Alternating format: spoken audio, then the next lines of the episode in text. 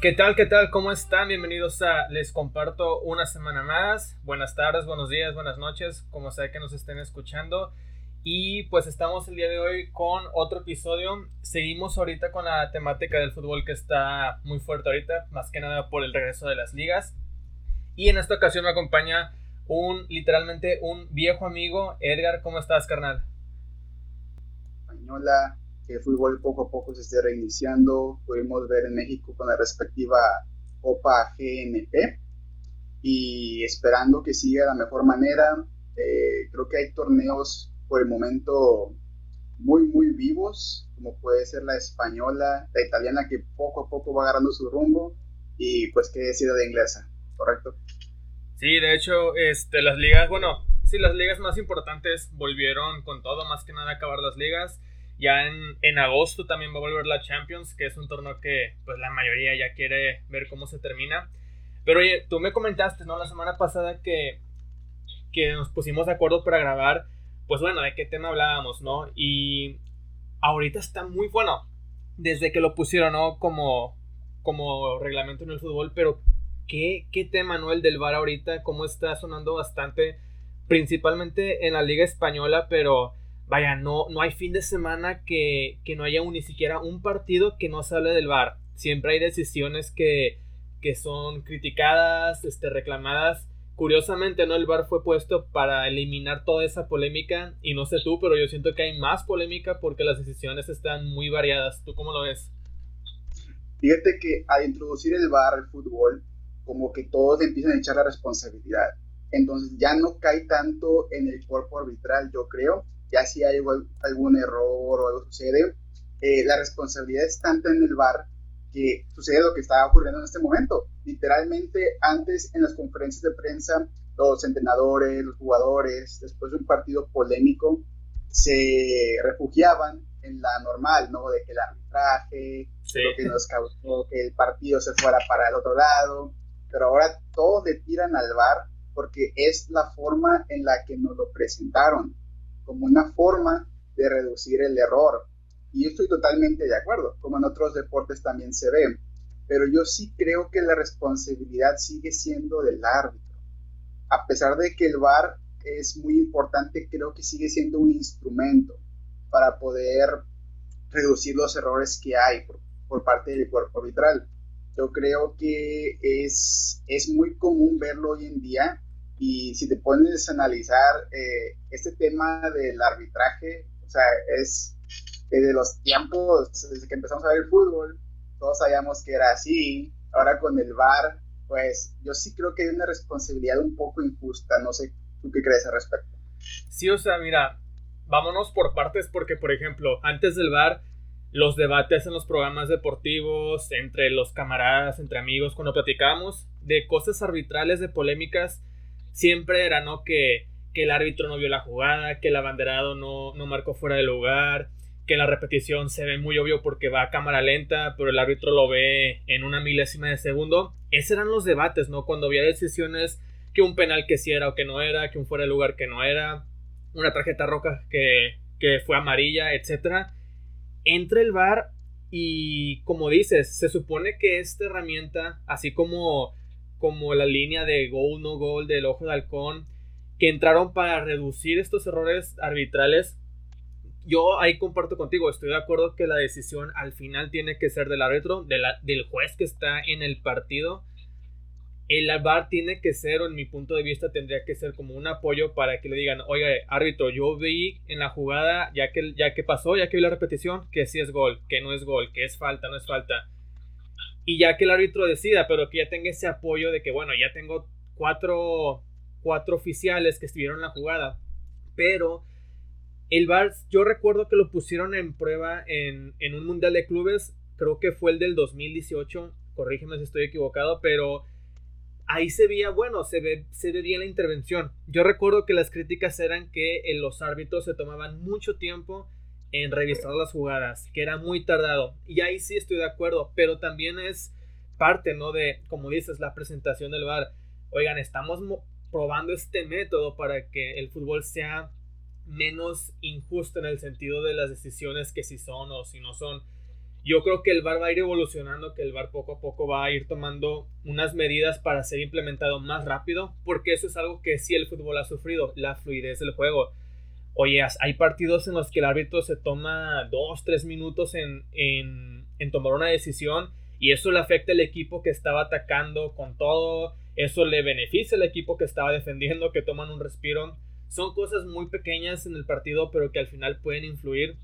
Pero yo creo que si el VAR es bueno, yo estoy a favor de eso, pero se ha estado usando no de la mejor manera, especialmente en eso de las repeticiones.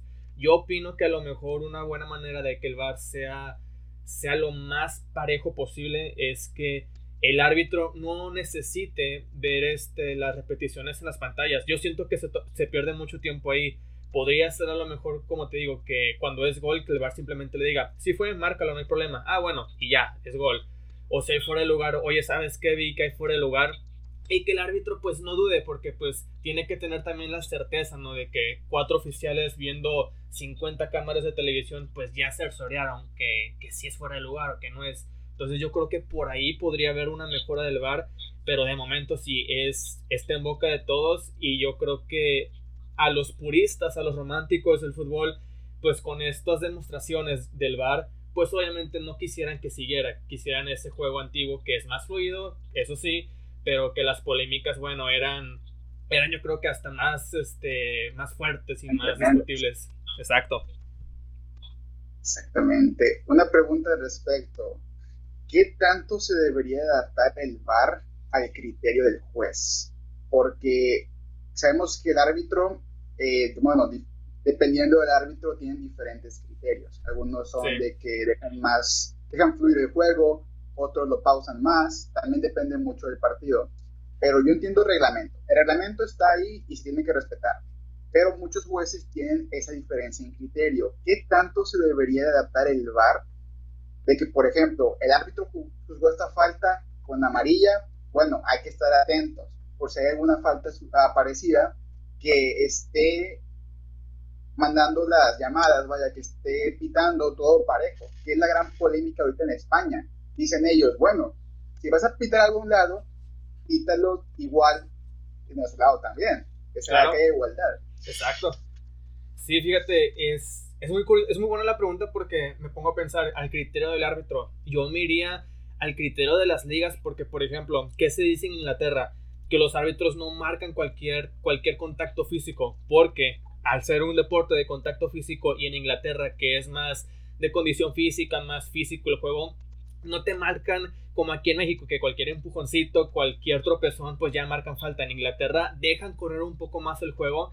Entonces, por ejemplo, el VAR en Inglaterra no marca faltas tan seguido a diferencia de la española, que al ser un juego más de posesión, más de toque, más de pase, al ver una interrupción, al ver una, una falta, un jalón, es más factible que las marquen. A mí se me haría muy complicado que fuera el criterio del árbitro. Yo me diría más que los árbitros se acoplaran más al criterio de la regla. Sea empujón, toque, falta, lo que sea. Oye, si, si eso está marcado en, la regla, pues márcalo. Y vuelvo a lo mismo. Si el VAR ya te lo, ya te lo cercioró, ya te confirmó que eso no es, pues yo creo que ahí hay una certeza de que lo puedas marcar. Pero a mí sí se me haría muy complicado por, por árbitro, porque hay de árbitros árbitros que ya se han hecho muy famosos por sacar muchas tarjetas o por ser muy permisivos. Yo creo que sería más por, yo, bueno, yo opino, ¿no? Que sea más por ligas, que a lo mejor ahí el estilo puede estar un poquito más marcado y a lo mejor es un poco más fácil para todos, pues entender, ¿no? Cómo, cómo es el juego. Estoy de acuerdo contigo, creo que es un punto muy interesante que tocaste ahorita con las ligas sobre todo porque estaba analizando y yo dije, bueno, ¿por qué hay tanta polémica en España y por qué no hay tanta polémica en Inglaterra? Claro. Y llegué a analizar que el uso del bar era distinto, pero es exactamente lo que comentas, que en Inglaterra no te marcan cualquier falta, en Italia tampoco, porque son, son terrenos más bruscos, más físicos. Exacto. Y en España, como tú comentabas, es más un toque fino, es más podría haber la jugada bonita, es un espectáculo diferente a otras ligas. Claro. Entonces creo que tienes mucha razón en el criterio, no lo había analizado de esa manera. Eh, tocando un poquito el tema, si puedo, Claro, claro. Eh, en España la polémica está muy caliente con el Madrid. Madrid, el actual líder, yo voy a traer la camisa del Madrid, pero dije, no, van a, van a pensar que ando apoyando a un lado. Y el más reciente acontecimiento fue el partido contra el Athletic Club de Bilbao, donde hay un penal hacia Marcelo. No sé si pudiste observar el video. Sí, sí, sí, el partido. Empezando, si podemos empezar por ahí, ¿qué te pareció el penal? Sí, mira, obviamente yo, yo hasta, si se puede, durante la plática me iría más atrás porque esto del bar en España ya viene, pues básicamente desde que se reanudó la liga. Pero específicamente en ese partido contra el Bilbao, para mí, fíjate, yo, yo que le voy al Barça, yo siento que esa jugada en específico sí era penal. O sea, están los elementos muy forzados si quieres, muy exageradamente, pero está el elemento para marcar la falta. Y yo, bueno, yo, yo no me iría tanto por ahí de la polémica porque al yo creer que es falta y al VAR al juzgarla, pues se marcó el penal correctamente. Pero luego viene otra polémica en ese mismo partido, eh, no sé si fue después, en una jugada que va atacando el, el Bilbao y el Madrid replegándose, defendiendo. Ramos pues en la toma sí se aprecia que Ramos no ve al jugador del Bilbao, pero le da un pisotón en el tobillo, este, que en la repetición en la cámara, pues sí se pudiera juzgar como falta. Yo después de, ese partido vi declaraciones de los jugadores, por ejemplo, Ramos, obviamente Ramos no te va a decir, sí, obviamente es falta y lo pisé a propósito, obviamente no. Él dice, voy corriendo hacia mi portería, pero viendo el balón que viene atacándonos, pues obviamente no voy a ver quién está a mi espalda y no vi al jugador. Y en la toma le pudieras creer eso a Ramos. Pero este, si entra pues ese, si el VAR juzgó o analizó la jugada del penal de Marcelo con repeticiones y todo, porque esa jugada en específico no. No recuerdo muy bien si esa jugada terminó con el balón fuera de la cancha, con la jugada terminada. Vaya, para que diera tiempo de revisar esa, esa jugada en específico. Pero sí levantó muchas dudas el partido en general porque al Real Madrid sí se le revisaron varias jugadas y el Athletic no. Este, de hecho, hay una jugada igualita, muy parecida de Ramos que va retrocediendo y ahí sí se ve un poco más descarado, como que le mete un codazo, un empujón a un jugador del Bilbao y dicen, oye, pues, estas por qué no las, por no las revisan? Y obviamente, pues uno no puede no dejar de creer, ah, pues está comprado hasta el bar, ya está favoreciendo ese tipo de, de excusas, ¿verdad? Pero sí sí te deja pensar mucho, pues, cómo están interpretando el VAR los, los jueces. Sí, esa, ese cliché, ¿no? De que Papi Florentino comprando los árbitros. Y fíjate, Ramos, lamentablemente, por su carrera, es, yo creo que, en mi opinión, es el mejor central que ha tenido el Madrid. Pero sabemos todos que a Ramos lo conocen por ser, entre comillas, un carnicero. Ahí están muchas jugadas en los clásicos, están las jugadas, la jugada contra Salah en la final de la Champions. Claro. Es hecha en que los juveniles, perdón que me desvío un poco, pero ha causado un impacto duro en el Madrid. Harvey, Harvey Elliott, el jugador del Liverpool, que debutó la temporada pasada con el Fulham, si no me equivoco, él dijo que el Madrid estaba entre sus pretendientes, pero que jugar con Ramos, con una ética de juego así que no le parecía. Y bueno, sabemos que optó por el, por el Liverpool. Entonces, eh, ese tipo de cosas ya las trae Ramos. No es fácil, la verdad, es creer en sus buenas intenciones. Yo como madridista a veces digo, te pasaste Ramos, no manches. Sí. Pero bueno, y, y es el hombre de la polémica. Yo también coincido en que Ramos no tiene la intención de pisarlo. Estoy totalmente de acuerdo en que va retrocediendo, va siguiendo la, línea de upside, que estén todos parejos, tal cual en una táctica, pero el contacto está. Y la gente decía, la gente decía, bueno, está en fuera de lugar Raúl García. Eso no tiene nada que ver en el aspecto de la jugada, porque esté o no esté fuera de lugar, eso se puede considerar como una agresión sin balón, porque el pie o la plancha va por el tobillo. Sí, Yo se lo hubiera marcado. Sí, ahí no hay. exacto, no puedes interpretar, este, ah, es que no, no cuenta porque es fuera el lugar. No, primero interprete la jugada que pues hubo un contacto. Y fíjate, ahorita que mencionas de, de Ramos, es curioso porque, digo, tampoco desviándome mucho del tema, es curioso porque Ramos, pues históricamente, o a lo mejor actualmente, no ocupa, no tiene la necesidad de, de, ser describido como un jugador carnicero, porque Ramos, a mí, para ser central, es de los centrales con más técnica actualmente.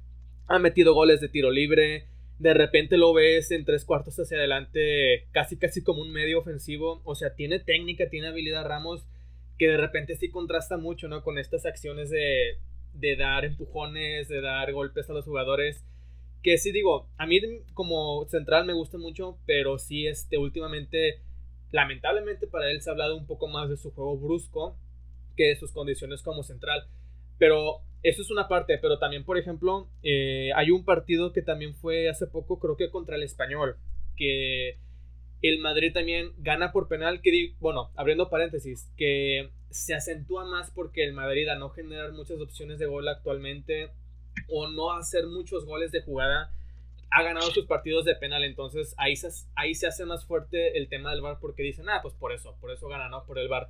Pero en ese partido contra el español que también ganan con un penal otorgado por el VAR, en mi opinión también hubo unas dos, tres jugadas máximo del español donde si el VAR hubiera sido aplicado como con el Madrid, hubieran sido faltas a favor del español y entre ellas creo que también había, había un penal. Y tú, uno pudiera decir, bueno, la polémica está solo con el Madrid. Y no, porque si te vas del otro lado con el Barcelona, eh, han habido también muchas decisiones en contra de, del equipo Blaugrana. Eh, por ejemplo, el partido de hace unos días le quitan un gol a Messi y Piqué hace como una seña, ¿no? De que, ah, se está comprando el partido se está, ya está arreglado. Porque este central también dijo, ¿no? Que no, no tiró la directa, pero sí declaró, ¿no? Que con el Madrid, como, es, como está teniendo sus resultados, va a ser muy complicado ganar la liga con, con el VAR como está. Dando a entender que pues el VAR está ayudando al Madrid. Pero pues digo, históricamente los árbitros antes del VAR han sido muy cuestionados por su apoyo tanto al Madrid como al Barcelona. Pero ahorita específicamente sí se ve mucho ese... Ese sí, esa mano, ese, no quisiera decir favorecimiento, pero pues como que le está haciendo muy justo el VAR al favor del Real Madrid y al Barcelona, a otros equipos, pues como que no tanto. Entonces, yo creo que por eso se arma mucho la polémica. Digo, antes de, de terminar con el tema, he visto en muchos programas deportivos de ESPN, Fox, que pues están tocando este tema y muchos comentaristas dicen que esto es muy alarmante, que esto es muy exagerado como que sí es, es algo muy, muy llamativo, ¿no? Que el Madrid esté siendo muy favorecido. Digo, aquí lo podemos, con sus debidas proporciones, lo, lo compramos con el clásico, ¿no? Del América, que, que Televisa compra todos los campeonatos. Pero sí es muy, muy sonado, ¿no? Y específicamente en España, porque como dijiste, en Inglaterra no hay mucho eco de, del bar. En Inglaterra sí está muy sabido que los fanáticos están en contra del bar, pero con pancartas, con protestas, etcétera, pero no va más allá de ahí, no, no llega a la mesa de debate, no llega a, las polémicas, pero en España sí está muy fuerte ahorita este tema del VAR. Coincido totalmente. Yo creo que ahorita es mucho tema porque el Madrid ofensivamente no vive su mejor momento. Y si no vives tu mejor momento ofensivo, vas a ganar tus partidos con un gol de diferencia. En los últimos siete partidos, estamos hablando de que ha ganado 2 a 1, 2-0, 1 a 0, 1 a 0, 1 a 0 otra vez contra el Español, contra el Getafe y contra el Bilbao recientemente. Ganaste por un gol. Contra el Getafe, que fue el partido antes del Bilbao, gol de penal. Contra el Bilbao, gol de penal entonces, yo creo que hace mucho eco justamente como mencionas, porque el Madrid no está haciendo goles. Se está viendo, yo creo que chato, está viendo eh, débil en ofensiva, cuando todos conocíamos a un Madrid goleador. Entonces, si tu partido lo estás ganando a penitas, ponle tú que el partido lo ganes 1 a 0 sin iniciar un penal. No viste para el Madrid, tienes que meter más de un gol pero ahora tus partidos los estás ganando a, a base de un penal, es lo que está causando tanto revuelo y yo creo que con justa razón. dan yo no sé realmente cómo gestione sus tácticas, su entrenamiento, pero yo siento que le ha dado mucha prioridad al lado defensivo, tanto que son la defensa menos goleada, Thibaut Courtois con un temporadón que va para el Zamora, como el portero menos goleado. Entonces, eh, yo creo que quizás esperaban mucho de Hazard en ofensiva para que le diera, sí, para que le diera ese plus. Claro, mira, yo, yo lo vengo pensando desde hace tiempo cuando Zidane estaba en el Madrid, que es el Madrid histórico de las tres Champions. Para mí fue muy inteligente de Zidane el haberse ido después de ganar la tercera Champions, porque digo, los equipos son más de un solo jugador, pero en este tipo de casos los jugadores pesan muchísimo, ¿no? Y más si son de élite. Se va Zidane y se va Cristiano. Para mí fue muy inteligente de Zidane haberse ido en ese en esa nota alta con el Madrid ganando, porque no sé si él ya sabía que iba Cristiano, ¿no? Pero él el Madrid ya se veía notando que no, no, venía jugando muy bien. O sea, la primera Champions juegan muy bien esa temporada, pero a partir de la, de la siguiente, de la 2018 en adelante, el equipo, vaya, ha jugado muy similar a como lo hemos visto jugando últimamente. ¿Qué es lo que pasaba? Pues en ese momento tenían todavía Cristiano, tenían eh, ese goleador que en Champions es el que te salvaba los partidos, o sea, era los que metía los goles como fuera, pero era el que finalmente te llevaba a esas instancias de final. Se va Zidane y el Madrid, pues, o sea, ninguno de sus jugadores, ni Benzema, que es un jugadorazo, ningún jugador del, Madrid que yo recuerde ha, ha, llegado mínimo a los 20 goles por temporada. O sea, esa cuota goleadora que te daba el portugués se, se fue, o sea, y yo creo que Zidane al volver a dirigir al Madrid pues obviamente no lo va a decir porque es como tirarle una pedrada a tus jugadores, pero él siendo muy inteligente, pues dice, ya no tengo esa productividad goleadora, ya no tengo ese jugador que, que me puede salvar los partidos, pues vamos a priorizar la parte defensiva. Si no puedo hacer tantos goles, pues mejor que no me hagan tantos goles. Pero ahí viene el tema de Hazard, el tema de estos jugadores que llegan, que dice, bueno, no es cristiano, nadie va a ser cristiano en el Madrid, pero pues mínimo me puede potenciar un poco más la, la ofensiva y se lesiona y que no viene con el peso ideal y que pues no está jugando, no, no llegó a jugar a su mejor nivel en la temporada. Entonces con mayor razón Zidane tiene que, tiene que morirse con la suya, la defensiva, la defensiva, la defensiva. Que eso yo no lo veo mal, digo, pues si, si ves a tu equipo y lo analizas y ves que no, no va a ser la mejor temporada ofensiva de tu plantel, pues amárrate la defensa. Y es lo que le ha estado dando resultados al Real Madrid, que de mínimo pues tiene ese, este estilo definido. Que Zidane dice, bueno, vamos a colgarnos, vamos a aguantar los partidos porque la liga la ocupamos ganar. O sea, como sea, nos van a criticar. Yo creo que Zidane está consciente que nadie le gusta cómo juega su equipo, pero él le vale, él quiere ganar la liga y lo está logrando. Al final del día, si el Madrid queda campeón, que yo creo que es muy probable que así sea, pues Zidane va a escuchar todas las críticas, pero con la liga al lado de él. O sea, no, no, va, a haber, no va a haber cómo contradecirlo.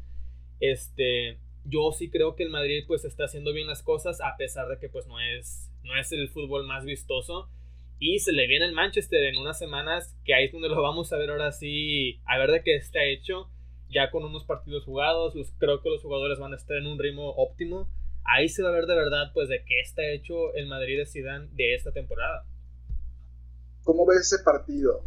Porque yo la verdad vi al City contra Liverpool y lo he venido siguiendo ha tenido sus baches también así, no es, no es una línea constante perfecta en cuanto a su juego, pero yo realmente creo que cuando el City se motiva, es muy difícil jugarle, primero que nada, al mejor técnico del mundo.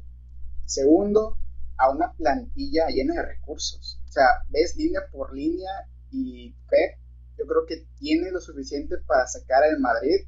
El Madrid sabemos que se crece en Champions sabemos que por algo... Sí, son otro equipo en Champions. Y puedes tener una temporada malísima en la liga, pero en Champions hemos visto que llegan a las finales o a, la, una semifinal, etc.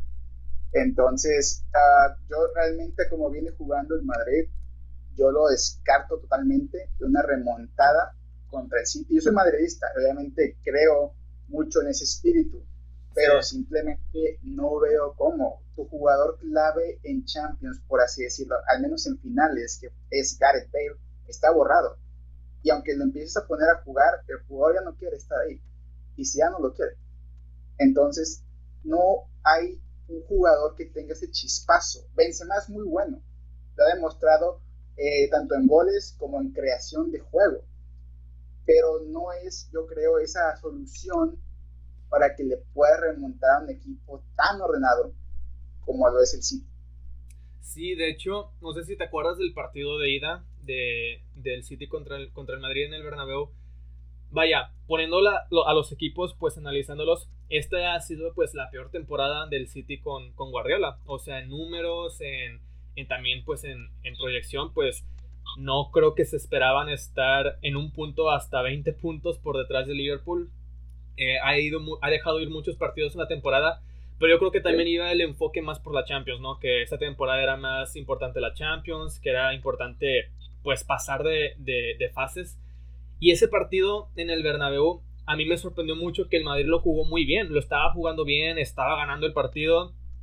Y luego vienen estas pequeñas distracciones o estos pequeños detalles, ¿no? Que Ramos se hace expulsar, este... Y también pues va, con, va atrás de, que el City agarra como que un segundo aire y pues con De Bruyne, con Sterling, con, con jugadores de muy, muy buena calidad, pues termina dando la vuelta al partido. Yo pienso que el 2-1 no es, no es complicado para el Madrid remontarlo. El detalle es que últimamente el City ha estado jugando muy bien. Se ha estado pareciendo más al City que nos tenía acostumbrado Guardiola. Que fíjate, ahí sí yo, yo difiero contigo. Eh, a mí me encanta Guardiola, pero no creo que sea el mejor técnico del mundo. Ahorita te daré mis argumentos. Pero yo creo que el partido está, está parejo. Yo creo que el Madrid sí lo puede remontar. Pero si lo remonta va a ser por esas jugadas donde Ramos tiene que aparecer con un cabezazo, una jugada táctica, algo así. Porque yo creo que Zidane va a seguir apelando con ese juego defensivo, con aguantar la portería y siendo el Madrid, en algún contragolpe, con la velocidad de Vinicius, de Rodrigo, de Hazard, si es que ya están en buena condición para jugar, eh, por ello creo que va a atacar. Pero si te vas al juego en, sí, sí está muy complicado. Yo sigo al Manchester City ahorita en mejor forma, con mejor juego, más fluido. Yo sí también le daría el pase al City, pero, pero no descarten al Madrid. Yo creo que sí puede ser la, la heroica, pero sí está muy, muy complicado es correcto, como dicen, hasta el final, ese, esa mística que tiene el Madrid. Sí, hasta que se acabe. Sí, es, es complicado descartarlo igual. Eh, vamos a ver qué sucede en agosto. Lo bueno es que no está muy lejos la fecha, pero... y la Champions, creo que regresando a la Champions ya es otro, otra atmósfera la que se vivirá en el mundo del fútbol. Eh, me comentabas lo de Pep Guardiola y me interesaría si puedes comentar un poquito de respecto. Sí, mira, fíjate que para mí Guardiola es un gran técnico, o sea, a lo mejor sí es el técnico con mayor conocimiento, con mejor tácticas, pero no lo respalda mucho que se va del Barcelona y en cuanto a Champions se refiere, pues no llevó al Bayern a, la, a ganar la Champions, ni al City, y pues solamente se ha rezagado títulos locales que pues tienen un mérito muy grande. O sea, Guardiola siempre ha dicho que para la liga, ganar una liga es más importante que la Champions porque refleja que tuviste un rendimiento top desde, desde agosto que empieza la liga hasta mayo que termina. Ahí sí está, está bien, ok, este, muestras una regularidad constante durante toda la temporada, pero en Europa, en el mundo, el título que todos quieren, el título por el que muchos tiran la liga a, a un lado, que lo ha hecho el Madrid, que lo ha hecho el Barcelona, que la Juventus lo ha dicho, aunque lo gana siempre la liga, este año vamos por la Champions. La Champions es el título que, que importa más, ¿no? Este, y ahí Guardiola sí se ha visto muy corto. Eh, lo han criticado injustamente, ¿no? Que solamente porque tenía los jugadores del Barcelona lo pudo lograr, etc. Pero para mí sí es muy complicado que si no ganas la Champions, que si no demuestras ese trabajo que hiciste en un equipo en otros lados, pues es muy complicado que puedas que se pueda considerar el mejor técnico. Yo actualmente pondría primero, eh, por ejemplo, a un club, este, por llevar a Liverpool a ganar la Champions y a ganar la liga. Deja tú que Liverpool tenía años de no ganar ambos títulos, pero la forma de jugar, el estilo eh, y el simple hecho de pues lograrlo, o sea, llegar a final aunque la perdieron una vez con el Madrid, pero al año siguiente regresar, ese partido histórico contra el Barcelona, o sea, todo eso para mí sí le hace sumar a, a Klopp como entrenador pues un muy buen técnico, buen gestador y, y pues también es un personajazo en el fútbol que, que eso le da un plus, ¿no? Eh, muy, muy bueno. Yo sí pondría ahorita a lo mejor como terna, si fuera de que el balón de oro de los, de entrenadores, pondría a Klopp. Este, en Italia, pues lo de, lo de Sarri, que, que con la Juventus, pues sí es. Mm, está bien, está. Está dentro de lo normal, porque pues cualquier técnico con la Juventus puede ganar la liga. Está por verse la Champions. Pero yo creo que actualmente el mejor técnico sí podría ser este Klopp. ¿Tú por qué opinas que Guardiola es el mejor del mundo? Mi opinión viene basada en los palmarés y la constancia. Realmente yo creo que tienes toda la razón al momento de decir que la Champions es el torneo más importante que puede disputar un club en Europa, pero de igual manera creo mucho en la constancia del trabajo de Guardiola. Eh, mi opinión viene basada más que nada que te comentaba, basado en la constancia del trabajo, de que todos sabemos que el mejor Pep lo vimos en el Barcelona, creo que son, son historias, son temporadas que difícilmente creo que se van a repetir en la historia de Guardiola, pero creo que se fue a Alemania y a pesar de que fue con un equipo muy bien armado, logró, logró levantar los títulos locales. Después de eso pasa el City con un proyecto más ambicioso y a pesar de que no desarrolló la Champions, yo creo que le ha hecho ganar cierto respeto en Inglaterra al conjunto del City, porque todos lo veían como que el niño rico, como que el United siempre va a ser más grande y pues la historia del United realmente es tremenda. Claro. El City está escribiendo su historia. El United ya tiene una historia tremenda. Entonces, yo creo que como quiera Guardiola le ha dado ese respeto al City, que si bien él no ganó la primera Champions, ah, la primera Premier League, perdón, del City. Eh, de todas maneras, creo que les ha hecho ganar un par muy buenas, buenas temporadas, buen fútbol, buenos puntos. Y como tú comentabas, ese, ese puntito que está ahí de la Champions es lo que tiene que trabajar esta temporada. Yo no sé si le va a alcanzar para ser finalista, que yo creo que es ahorita lo que le han pedido. Obviamente, todas quieren ganar, pero el City no ha pasado de semifinales en la historia. Entonces yo creo que la final de Champions debe estar entre los objetivos de la temporada. Y mencionabas a Jürgen Klopp. Creo que en la actualidad es un fenómeno lo que ha hecho con Liverpool. ¿Quién te hubiera dicho que en los años el Liverpool iba a despertar de tal manera? Cuando lo veíamos con jugadores buenos, entre comillas, en la delantera traías Sturridge, eh, yo creo que Klopp es fundamental en traer a jugadores, no solamente a traerlos, sino visorear, porque no trajo estrellas, trajo jugadores que habían sido un poco relegados y les dio ese estatus de estrellas a base de su filosofía. Entonces, la Premier League que gana esta temporada, mucha gente dice que se va a marcar por lo del coronavirus. Se la van a recordar como que la que se medio se enfrió y ya después la ganaron. Pero es totalmente erróneo porque antes de que sucediera todo esto, Liverpool, o sea, estaba encaminado a ganarla. Hizo una temporada tremenda. Lo que le falta a Jürgen Klopp, en mi opinión, con todo y su Champions, con todo el Mundial de Clubes, con toda esta Premier League maravillosa que nos ha regalado, yo creo que son unos años más. No sé cuánto tiempo nos dure más Klopp en el fútbol, yo espero que muchos. Pero su trabajo en el Borussia también fue tremendo. Ahora en Liverpool sigue demostrando que es un técnico top, pero yo sí creo que le faltan temporadas, le faltan un par de más de trofeos. No sé si en sus planes esté dirigir a la selección alemana. Me gustaría mucho verlo en plano internacional. Creo que tiene mucho que aportar, pero sabemos que a muchos técnicos no es de su agrado, como el señor Matosas. No sé si te acuerdas de esa situación.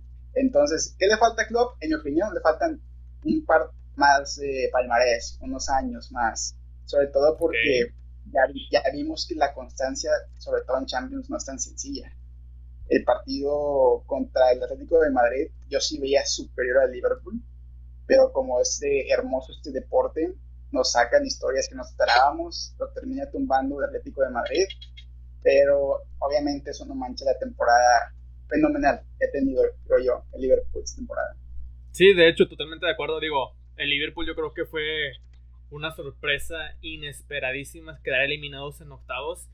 Pero fíjate, así como hablamos de, de Klopp y, de Pep, como que encontramos ciertas similitudes. Porque, por ejemplo, esos años que tú mencionas que le falta a Klopp para a lo mejor ser considerado un mejor técnico, eh, a mi consideración yo ya se los di porque, por eso mismo, ese tiempo que pasó en el Borussia eh, ¿Cuántas finales no llegó? Que las perdió, sí, pero también tenía al lado el Bayern de, creo que era de Henke, si no me, mal no recuerdo. Este, pero tanto, tanto Klopp como Guardiola creo que son técnicos que más allá de cuánto han ganado, este, los, los contratas por el estilo que les das a tu equipo.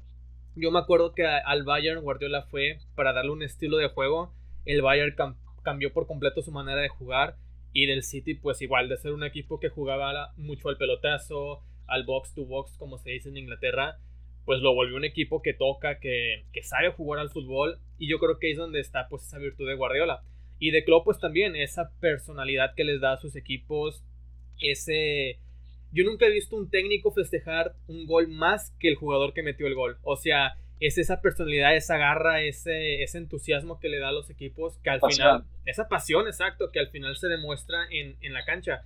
Yo te sé, bueno, yo quiero, yo quiero pensar que ese partido contra el Barcelona, por ejemplo, que es donde más, más enaltezco la, la capacidad del club para dirigir un equipo, si Klopp no dirige ese, ese Liverpool con los mismos jugadores en ese partido, en esas circunstancias, no creo que Liverpool hubiera remontado. O sea, se necesitaba un técnico, un manager que, te impregne esa pasión, ese deseo y esa esperanza de poder remontar. Y yo creo que en Klopp esa es su, principal virtud. Y quién sabe, igual en unos años vemos a, Guardiola dirigiendo España y a Klopp Alemania y qué selecciones podrían crear ellos dos, ¿no? Digo, aparte de los jugadores, pero pues el puro estilo del, del entrenador, pues podría ser una selección muy, muy interesante, Edgar. Creo que ese tema es muy interesante que lo analicemos, ¿eh? Porque Klopp y Guardiola han coincidido tanto en Alemania como en Inglaterra. Y quién sabe si a futuro también nos podamos ver. Mencionabas lo de Liverpool.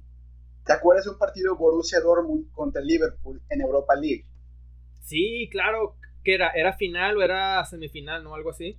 Creo que eran cuartos, si mal no recuerdo. Eran cuartos o semifinal, que termina también remontando el Liverpool. Sí. Y creo que en ese entonces ya traían a, a Klopp.